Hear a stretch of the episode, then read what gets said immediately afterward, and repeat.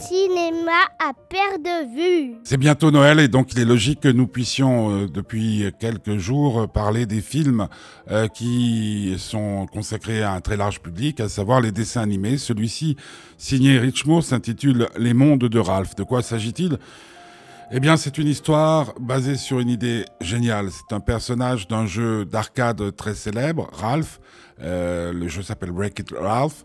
Il n'est pas content de son sort parce que comme il est le personnage qui détruit tout dans le jeu, il aimerait bien qu'on l'aime parce que tout le monde, même dans son jeu, le déteste. Tout le monde le met de côté. Alors il veut aller voir dans d'autres jeux euh, vidéo de cette arcade euh, s'il peut pas découvrir des raisons de vivre ou peut-être même des raisons d'être fier et puis revenir ensuite dans son univers pour pouvoir enfin sa place. Alors c'est un film en 3D, euh, exceptionnellement bien réalisé. Euh, j'ai croché dès le départ, même si je suis pas un grand fan des jeux vidéo, à part FIFA, euh, jeu de, pour, ceux qui aiment le football, euh, ils me, comprendront.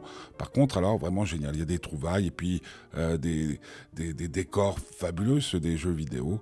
On ne s'ennuie pas une minute. Je pense que les enfants vont adorer, je pense que les adolescents vont adorer, certains adultes vont trouver ça un peu gonflant. Moi, j'ai trouvé ça stupéfiant. Donc pour toutes ces raisons, je ne peux que vous inciter à aller voir en famille les mondes de Ralph en 3D. C'est, ouais, vous en prenez plein les yeux et plein les oreilles parce que bah, de temps en temps, s'amuser au cinéma, ça fait du bien.